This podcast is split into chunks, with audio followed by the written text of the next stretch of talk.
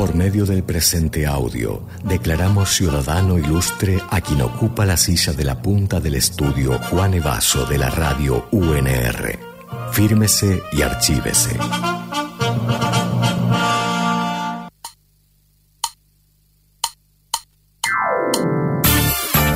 La ciudadana ilustre de hoy es activista por los derechos humanos y mamá traba.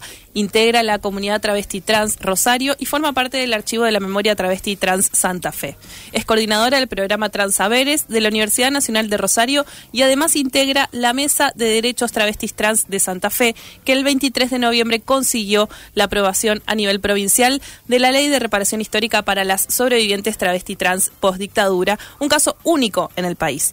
Como escribe Martín Poltroni, es casi imposible pensar un momento de la militancia disidente de las últimas décadas en Rosario sin Carla Ojeda. Cada vez que habla se emociona y hace lagrimear a los auditorios que la siguen con atención. Pero no lo hace como una víctima, sino como una militante que aprendió a defender sus derechos a puro grito y taconeo. Hoy es nombrada Ciudadana Ilustre de la República de Falso Vivo y la saludamos y la felicitamos, por supuesto, a Carla Ojeda. Felicitaciones, por este reconocimiento de Falso Vivo. Carla, ¿cómo andás? Bueno, bueno, bueno. Buenas, primero, como siempre, la formalidad. Buenas tardes a toda la audiencia. Gracias por invitarme al programa Falso Vivo, que siempre nos tienen tan en cuenta para acompañar esta militancia tan importante para nosotras. Gracias, Lu. Gracias, compa. Eh, y gracias por este lugar y este premio. Ciudadana la punta de la mesa. Perdón, yo lo que quiero es que si acá dice que vos te lagrimeas, en algún momento te largues a llorar por este reconocimiento. O sea, arranca, arranca. En algún momento, en algún momento digas, yo no puedo creer que soy ciudadana ilustre de la República de Falso Vivo. No, de todas maneras, eh, a mí los lugares abrazadores y quienes entienden, no solo que entienden, sino que acompañan además, mm. es porque, porque se hacen cargo de lo que venimos haciendo. Mm. Digo, porque además la lucha travesti trans no es solamente de las trabas y trans. Digo, ahí hay una cuestión que tiene que ver con el Estado, con los espacios públicos, las, las instituciones y toda la sociedad en sí, que eh, se tiene que hacer cargo de lo que ha sucedido en la historia y por eso también este también supimos este conseguir esto de, de la reparación ni más ni menos la reparación histórica para mm. travesti trans post dictadura militar en la provincia de Santa Fe este jueves pasado 23 que estuvimos ahí con un calor de 40 grados pero después hablamos un poquito más si quieren de eso ¿sí? por favor aparte te mira cámara o sea dice todo esto y encima te hace contenido para redes. Vos podés creer es muy, completa. Bueno Carlita eh, estábamos ahí un poco repasando eh, tu recorrido no que es un de habitar muchos espacios eh, y quiero saber cuándo fue el primer momento que vos dijiste, yo no puedo pasar un día sin estar en el teje, ¿no? En esto de con compas, eh, pensando en cómo conseguir eh, que las compañeras y los compañeros estén mejor, ¿no? Cuando de pronto se volvió una necesidad que vos te diste cuenta, esta, yo no puedo estar sin esto y realmente mm, necesito que, las cosas se muevan y ser parte de esto. Primero, en los años 90, eh, digo, viendo a otras compañeras en los barrios, sobre todo en el barrio Las Flores, muchas compañeras del barrio Las Flores, que queda en la zona sur de acá de la ciudad, donde ahí era como un semillero, salían trabas de donde, de los pasillos, de todos lados. Entonces, encontrarnos con ella y, en la lo que pasaba en la misma plaza del barrio Las Flores, que era juntarnos en esa plaza y a dos cuadras estaba la comisaría. Y cuando pasaba el jefe, el comisario de, la, de, ese lugar, eh, veía que estábamos en la plaza y al rato sabíamos que teníamos que desaparecer porque venía el comando y nos quería llevar. Claro. Primero eso, y por a causa de los códigos de falta que existían en la provincia, que yo lo conté muchísimas veces, seguramente ya muchos deben saber. Eh, y Marcia también lo cuenta acá mm. eh, y lo recuerda miércoles de por medio. Exacto. Entonces, eh, ahí era como saber qué nos pasaba con la sociedad, qué nos pasaba con el Estado, qué, qué, nos pasaba con el brazo opresor de la policía de la provincia de Santa Fe, que nada, que sabíamos que caíamos presa, que nos iban a llevar, corriendo ríos todo el tiempo, por una cuestión de identidad de género, de mm. nuestra identidad no, no era solamente la expresión de género o la ropa, era quienes éramos realmente, digo, y defender eso también por otro lado, era salvarse por un lado y por otro lado pensar. Entonces, en los años 90, eh, cuando empezamos a escuchar la militancia en un lugar llamado Colectivo Arcoiris, en el 94 más mm. precisamente, nos hicimos ahí un poco eco de lo que pasaba o lo que podía suceder en articulación con Buenos Aires. Y en Buenos Aires la primera que voy a nombrar es a Nadia Chazú, una militante histórica que desapareció en el 2004, a Loana Berkin, que ya todos deben tener conocimiento de ella, que fue una gran militante de acá que desapareció en el 2015 y como Paula Rodríguez y otras compañeras más como Marlene Guayar. Lo que nos, eh, digo, empezar a articular cuestiones que tenían que haber, a ver hasta dónde Mm. podíamos llegar si nos juntábamos. En esa junta, en el año 96, Mm. se acerca Pedro Paradiso Sotili del, del colectivo Arcoiris. Nos empez- empezamos a hacer reuniones y a ver de qué manera pensar cómo podíamos salvarnos de la policía. Y todo comenzó incluso en aquellos momentos cuando se hizo una capacitación, una sensibilización en lo que era el VIH. Porque ni siquiera teníamos campañas para nosotras, digamos, para, para las trabas y trans de cuidados incluso.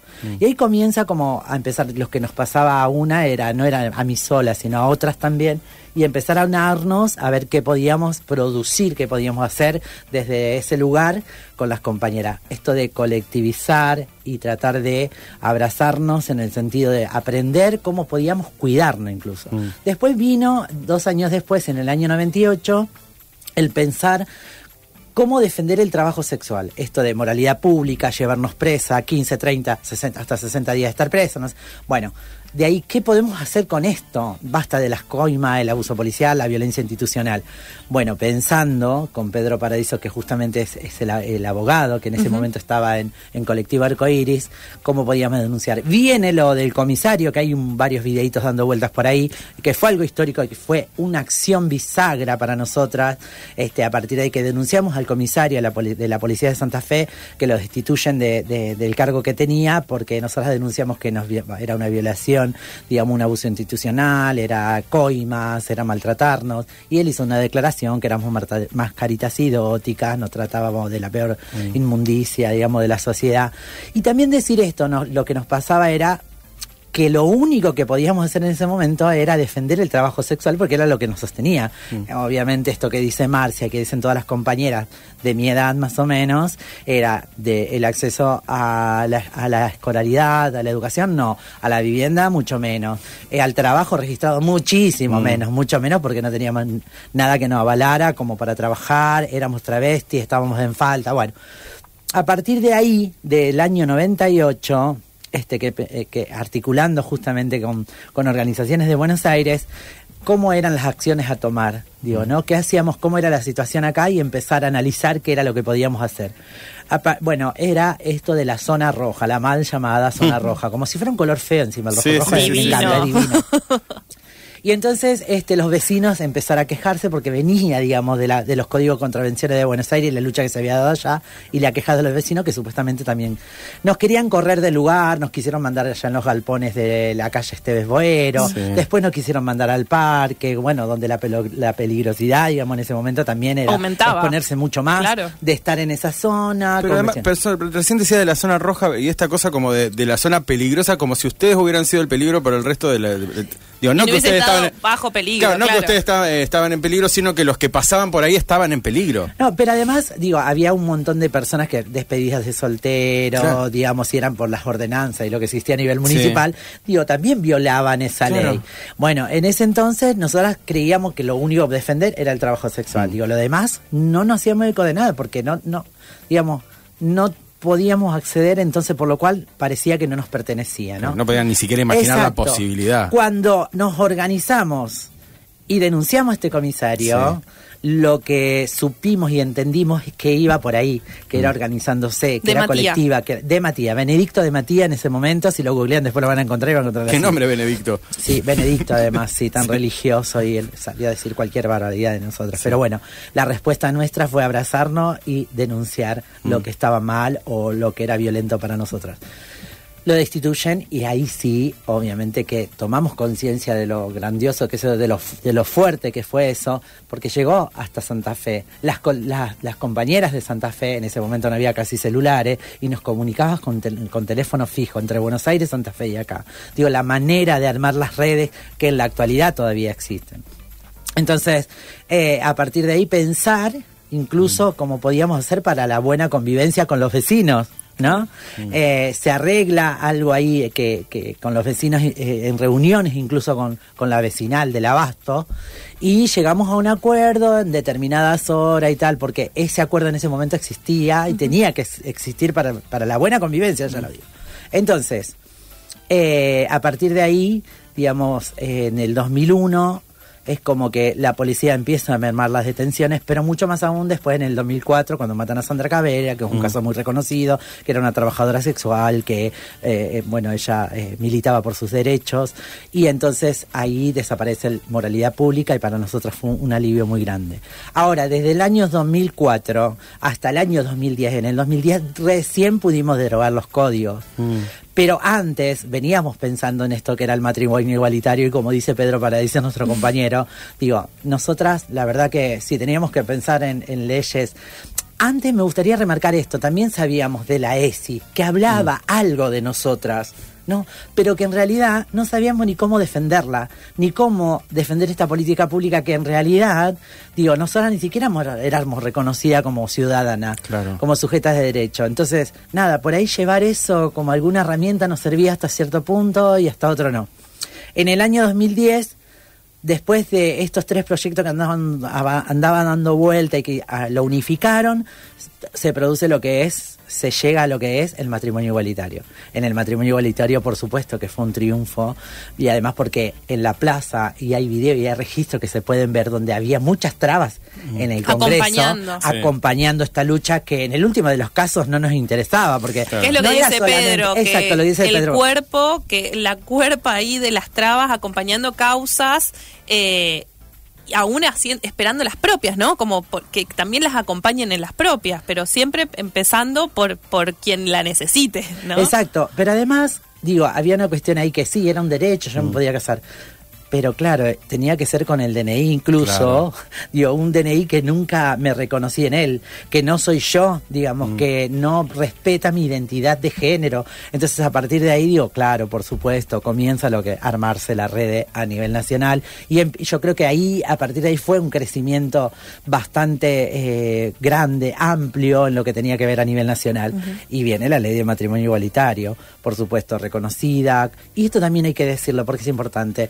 Los gobiernos que siempre han reconocido, digamos, este, las luchas sociales han sido los gobiernos populares. Y en ese caso fue Néstor Kirchner y luego vino Cristina Kirchner con el, con el, este, la ley de identidad de género. Y bueno, ahí ya se después se comenzó, hice como un recorrido ahí de lo, de lo que tiene que ver. Sí. Todavía no llegué, pero después el cupo laboral, tan necesario tan necesario incluso pensando que sea ejemplificador porque el cupo lo que tiene es el espíritu del cupo en sí es concientizar o sensibilizar a los lugares los sectores privados eso que aún no sucede que aún no sucede bueno a todo esto por supuesto fue organizándonos muchas preguntas no me tuvieron que hacer no No, no, yo estoy. No, yo, estaba por preguntarle algo sobre la infancia, pero capaz me- que me voy muy atrás. Yo, no yo sé, sigo escuchando, est- estaba esperando a que llegue el 2026, cuando al futuro, cuando empiece a hacer No, no. futurología, y de acá en adelante, en el 2027, No, pero igual, eh, sí, hiciste ahí como los inicios en los 90 de, de tu militancia, eh, que me parece que, que está muy bueno porque también trae un poco el antecedente de la organización, ¿no? De cómo fue lo que fue Arco Iris acá en la ciudad de Rosario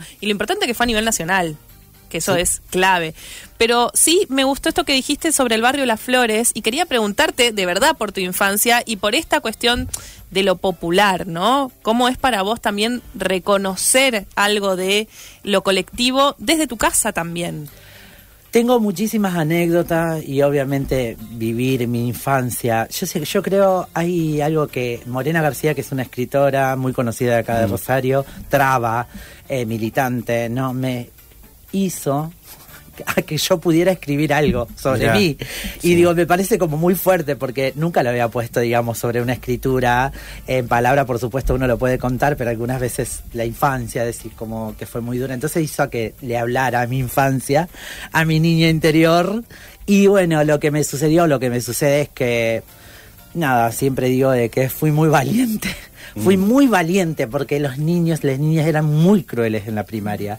Iba en una escuela de la, de la zona sur Sí. llamada Domingo Mateo eh, en la 1090 y tenía los, los- las paredes de adobe y los techos de paja. Mm. Con maestras y maestros y en ese momento siempre digo, a mí me pasó de que nunca fui expulsada de mi casa, pero la violencia cuando salía Fue de la la puerta escuela. para afuera, en el barrio, la escuela, eh, si me quería acercar a algún club, sí la he vivido y la he vivido en carne propia. A tal punto de que muchas veces en la primaria jugaba con nenas, esto de que a muchas compañeras las mandan al psicólogo en vez de ir ellos los psicólogos, Sí. no digo los adultos, Sí. porque ellos siempre, digamos, el problema está en ellos, quienes inculcan, Siempre. quienes transmiten, quienes enseñan, educan, son los adultos con sus prejuicios y con esto cultural tan instalado, muy disciplinadamente, digamos, de solamente de dos formas, o varón Sí. o mujer, no existe otra, ¿no? Porque sigue pasando en la actualidad. Pero acá estamos para hacer militancia y tratar de desarmar ese binarismo asqueroso que tanto daño nos hizo. Vuelvo a la infancia y entonces en esa infancia, cuando jugaba, solamente jugaba, Sí. una psicóloga me la manda a mi vieja que me lleve al psicólogo, o perdón, una maestra la manda a mi vieja que me lleva al psicólogo, y la psicóloga le dije que yo era un varón y que me tenía que criar como tal y formar como tal, que ya se me iba a pasar. Como si Qué fuera bárbaro, ¿no? Ya se te va a pasar, ya se le va a pasar. Pero pensaba esto, digo, como vos, vos recién hacías hincapié esto, por solo jugar, sea, Exactamente, pero además en el juego también, digamos, Claro. hay una identificación Sí. de un niño y una niña del que va creciendo. Sí. Digo, no, pero además, digo, es, eh, era tan pero tan violento habitar la escuela, un lugar que tiene que ser amoroso, que te educa, que te abraza. Sí. Digo, y desde los maestros y las maestras encima. Digo, esto de aguantar cinco horas, cuatro horas hasta volver a casa y no poder ir al baño de nena o de nene, porque Claro. en el de nene me hacían bullying, el de nena porque era de nena, entonces Claro. yo no podía encajar ahí. Digo, también eso, cuánto hay que hay por hacer todavía en eso. Bueno, eh, y así, digamos, con, con todos otros, otros espacios. Cuando tenía 14 años, paso a la secundaria, a la escuela de calle Quintana y Ayacucho, la San Martín. Y ahí cuando de primer año me fue muy, pero muy terrible con los, con los eh, jóvenes, con los adolescentes. Sufriste mucho. que yo- sí, lo sufrí mucho porque eh, yo jamás, cre- como esto que escribí, que al final no lo conté, Morena que me hizo escribir, yo sí- no sé si alguna vez fui otra persona o si tuve que transicionar. claro. ¿Se entiende? No lo sé, porque lo, lo pongo en duda, me lo pongo en duda siempre. Mm. Porque cuando tenía 14 años me ponías estos pantalones pitillos, ¿cómo le llamaban? Bombillas, Chupines. Los chupines. Que existían en aquel momento, me los subía hasta acá arriba, un poco más en el pecho, más de la cintura, Mm. iba con pantalones apretados. Y tenía el cabello larguito, bueno, digamos como que. Entonces eh, tenía prendas femeninas cuando iba a la escuela y un, el profesor de biología me dijo: Usted no puede venir a la escuela así. Y no veía yo cuál era la falta, digamos. Claro, sí, así como. Y, y dice, no, con esa ropa, porque usted es un varón, tiene que venir. No, yo vengo vestida, en ese momento, con 14 años, te estoy hablando, hace 40 años atrás. Sí. Entonces, le digo, yo voy a venir como yo quiero, porque yo a la escuela yo no le estoy faltando el respeto. Digo, una contestación, digo, ahí ya había algo de mí, contestatario, militante. Entonces, no me la banqué, no me banqué ir a la escuela y que me forrearan, que los pibes se burlaran todo el tiempo. Eh, bueno, aparte nada, yo era una cosa todo el tiempo, no sé, en séptimo grado, un pibito me decía, vos cuando seas grande vas a ser maricón y vas a ser... Yo me paraba y me ponía en jarroncito, cuando sea grande no, ahora yo soy maricón. soy ent- Entonces, digo, siempre Está bueno hubo- Siempre antes, Carlita. claro, sí. Siempre Carlita. Repetías antes, digo, eh, la valentía, porque yo pienso, te escucho y nada, eh, es imp- imposible no, no, no, digo, al escuchar tu historia, ver, lo- digo, las boludeces por las cuales algunas veces uno transite, va a decir, che, qué bárbaro, pero realmente escucharte a vos, va a decir, qué injusta que es la, que es la vida, digo, si, cuando lo sacamos, digo, de, de, digo, digo, qué injusta, digo, si, no na- nadie le está haciendo mal a nadie. Compañero, esto me pasaba en la escuela. Claro. Cuando yo salía al barrio, la Kikona, eh, eh, Marica, una no está, ya está desaparecida, pero después mi compañera, la pebeta, la que hace el documental El laberinto de la luna conmigo, ella puede dar fe de esta, de esta situación. Íbamos caminando por el barrio, por nuestro barrio, Sí. donde había adultos, donde eran sus hijos quienes estaban con la misma edad nuestra, ado- adolescentes. Vamos caminando y uno, un pibe, hay un grupito de machirulos en la esquina, me pide un cigarrillo. Y entonces, como yo siempre, digamos, ahí mariquita chicharra y bocona, no te voy a dar ningún cigarrillo porque además no tengo. Y me tiran un piedrazo y me lo pegan en el medio de la espalda. Y yo, ¿sabes qué hago? No me doblo, yo sigo derecha. Sigo caminando derecha. Y iba con la Kiko y con la Pebe del otro lado. Cuando doblamos la esquina me doblé. Sí. Y entonces ya me fricaban la espalda. Y yo decía, no le tengo que demostrar que ya a mí me dolió eso, porque yo soy fuerte. Y no lloré, Y me la banqué. Pero eso me lo hizo el barrio. Y cuando me gritaban marica, puto, cuando iba por la calle del barrio, los padres escuchaban que sus hijos lo Y no hacían hacían. nada. Claro. Y no hacían absolutamente nada porque supuestamente yo era la que estaba en falta, lo que estaba mal. El maricón era motivo de risa, lo, lo traba, lo marico, lo puto, era motivo de burla y de violencia. Entonces estaba bien que sus hijos, sus hijos hicieran esto con nosotras.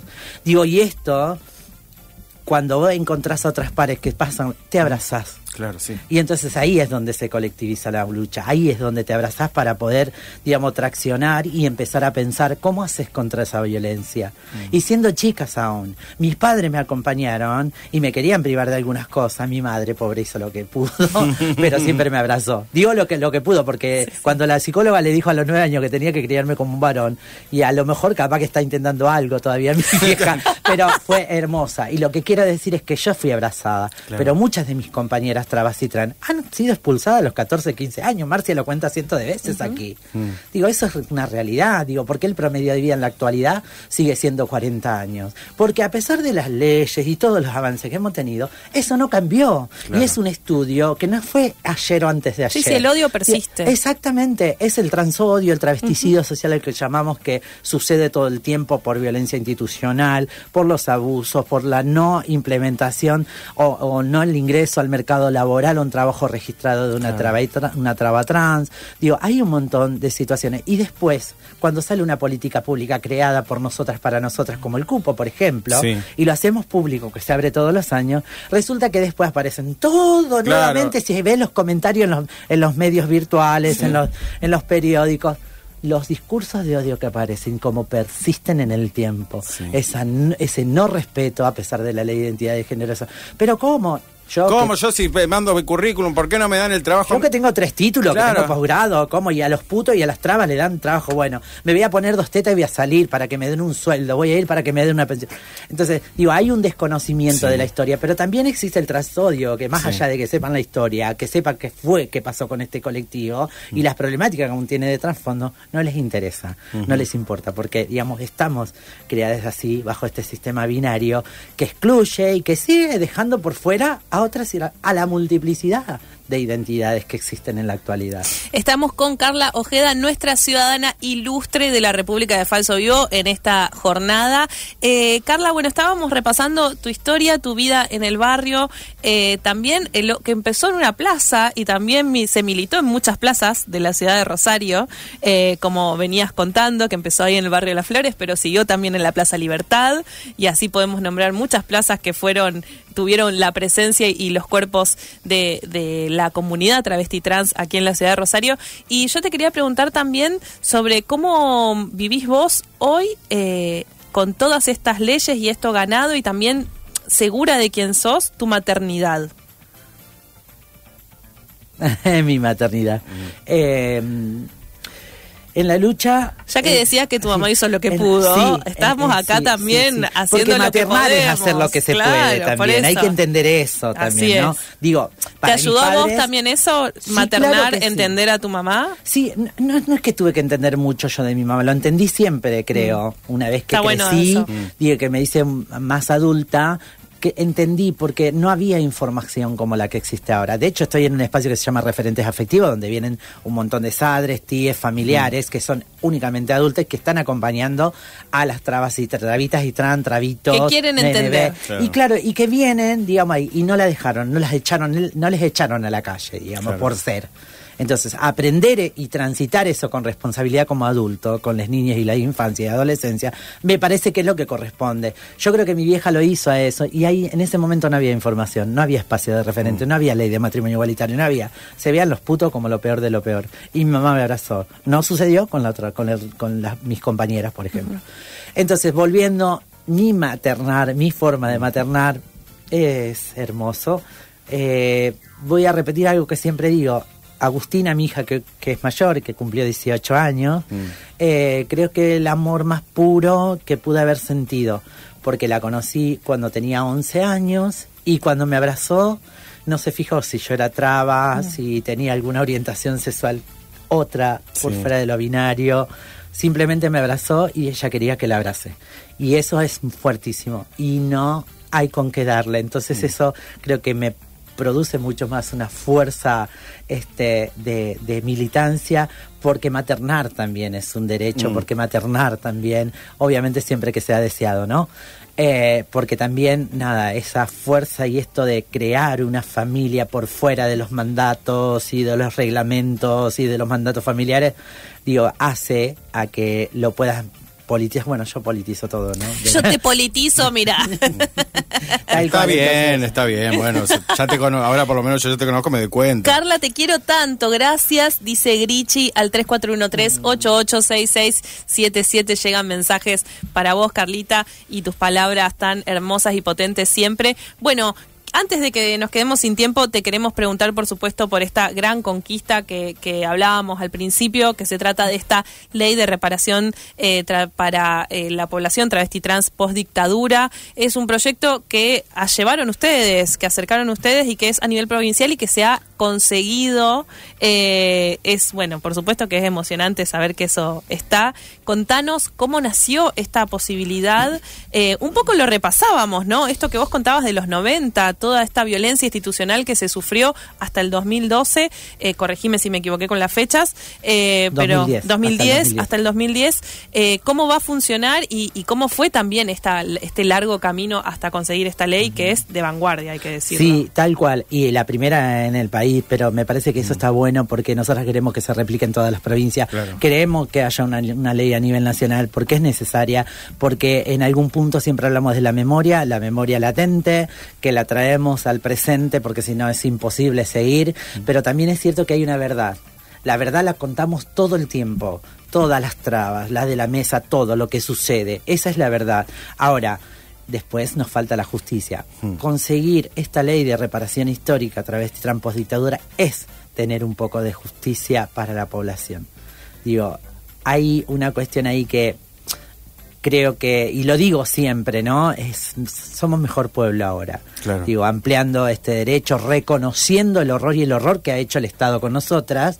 Digo, a partir de que se pueda reparar, que esta reparación, más allá que sea económica, también es simbólica, digo, porque lo económico no viene a solucionar y como dice mi compañera Marcia, no van a reparar todo el daño de casi tres décadas, porque estoy hablando de en pleno ejercicio de la democracia del 83 hasta 2010 con códigos de falta. Detenidas, violentadas, abusadas, encerradas, apresadas, condenadas por ser travestis. Entonces, que el Estado reconozca esto me parece que viene a traer un poco de justicia y que tiene que ver con la militancia y cómo le hemos puesto el cuerpo. Desde el año pasado, en mayo, que ingresó por medio de Matilde Brera, una compañera que tiene un recorrido muy largo en derechos humanos, junto al abogado Matías Gómez. Fabiana Fernández, una gran militante de la provincia de Santa Fe, de la capital, eh, compañera Juliana Torres de Venado Tuerto. Eh, creamos esta mesa provincial donde se fue sumando Santo Tomé, Tostado, Ser, El Rincón, Reconquista y Rosario, Sí. donde y armamos esta mesa y nos dimos estrategia todo el tiempo de cómo llegar y cómo pasar. Digo, todo lo que tenía que ser. Digo pasar porque hubo que pasar desde el ingreso, una vez que ingresamos el, el proyecto, también fue cuatro comisiones en diputados, en la Cámara de Diputados, que tenían que ver con presupuesto, con algunas que obviamente de género eso no podían negarse. Claro, no, no, sí, y bueno. además acá hay una historia que eh, digo que tiene que ser reconocida y dos de, dos cosas importantes que me gustaría remarcar que es esto. Digo, Marcia, la compañera Marcia Chenique y otras compañeras de acá de Santa Fe fueron 16 reconocidas en el marco de los presos políticos a la- en la época en de la, la dictadura. dictadura, sí. Pero después, cuando yo hablo de en plena democracia, digo, ese reconocimiento, y eso no estaba. Claro. No está. Entonces, lograr esto, digo, tener ese precedente con las compañeras de acá, nos ayudó, por supuesto, a que allanar, digamos, de con por dónde venía la lucha. Pero también tener, digamos, este, este, las oficinas de la documentación de antecedentes y poder acceder a, esa- a esos registros, digo, eran como dos pruebas muy fuertes que podíamos aportar a la causa. Sentarnos en una mesa hace un año y medio atrás, pensar la fundamentación del proyecto, que no había mucho más que contar nuestras historias, los testimonios vivos nuestros y después cada artículo de esa ley pensado por nosotras para nosotras.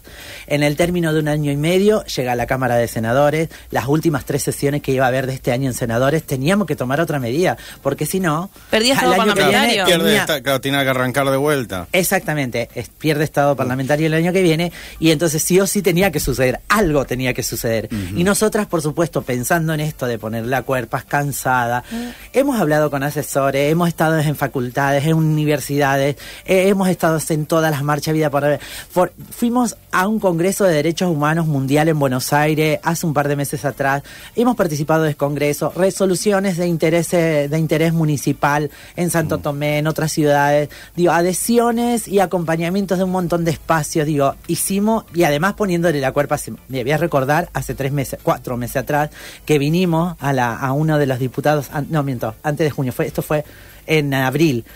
Una tormenta tremenda. Era el único día que nos tenía que recibir una comisión para poder sacar dictamen después este, y poder que pase a senadores. Vinimos todas empapadas, mojadas, un frío que nos vea en pleno abril, creo que Sí. era. Y nada, y nos dijeron que sí.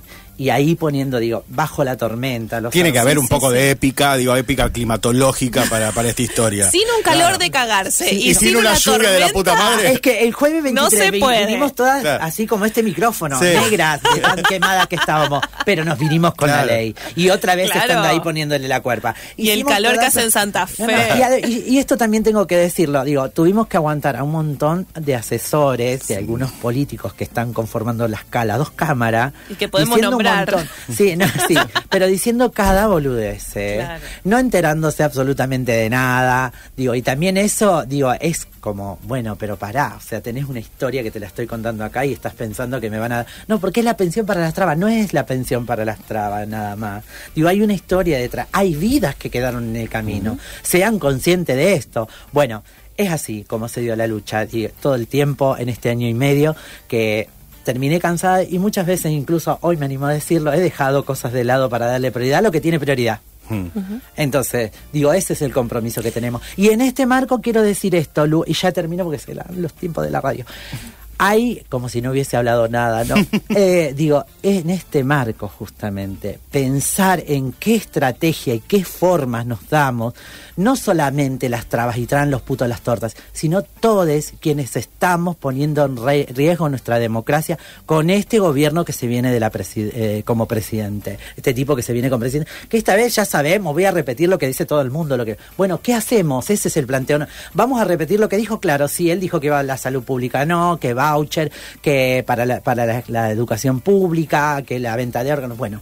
¿Qué hacemos ante eso? Démonos estrategia, sigamos armando redes. La radio y las redes sociales me parecen como una herramienta muy importante para plantearse cómo llegamos a lugares donde no hemos llegado. Digo, y ahí, porque ahora no sí, la autocrítica para ver, sí, claro que hay que hacérsela, pero también es cierto que nosotros como ciudadanos, para seguir defendiendo esta democracia que tanto queremos, ¿cómo vamos a hacer? Digo, pensemos en eso, porque ahora se vino lo de la ley de reparación histórica, alto ejemplo, por ejemplo, no sé, por lo menos para mí y para la comunidad, pero también el domingo estuvo Nación Traba, que fue ayer, y también es una forma de armar trinchera desde lo cultural y cómo abrazar a otras identidades, como dice el Amore. Entonces, hay una cuestión ahí que tenemos que replantearnos como sociedad qué elegimos para que nos gobiernen. Y sí, si hay que echarle la culpa al pueblo, sí, también hay que hacerlo, porque el pueblo también se equivoca. El gobierno, el pueblo también eligió, eh, no sé, este, gobiernos militares. El pueblo también eligió en el 2015 a un gobierno que fue derechoso, que nos quitó el Ministerio de Salud y un montón de cosas Así más es. para no cerrar, no cuento más. Pero digo, Pensemos en eso, démonos a ver de qué manera nos vamos a sentar a formar estrategias y armarnos contra esto que se viene. Gracias, Carla, por compartir con nosotras tu experiencia. Dice esto oyente. Carla, me hiciste emocionar cuando hablaste del amor por tu hija. Voy manejando y tuve que frenar. Dice Rodo, vamos guerrera. Eh, Carla, nosotros te agradecemos muchísimo que hayas venido. Hay que decir que vino, con- viniste con la Con compa acá, Máxima. Máxima Salazar también. Que Eh, nos acompañan todas las redes sociales, maneja las redes sociales de la mesa. La qué- CM, la CM. Community manager community total. manager. No ceder ningún derecho, dice también esta oyente. Gracias por venir. Decir felicitaciones por tu título de ciudadana ilustre. Sí, muchas gracias, me lo llevo y en el corazón. Nos vemos pronto seguramente por acá Sí. o por donde sea. Y explicarte que el título llega hasta donde llega la transmisión de Radio Sí. Universidad. Una vez que se mezcla con otra radio, Ya perdiste. Bueno, muchas gracias. Seguimos hasta las 6 en Falso Vivo.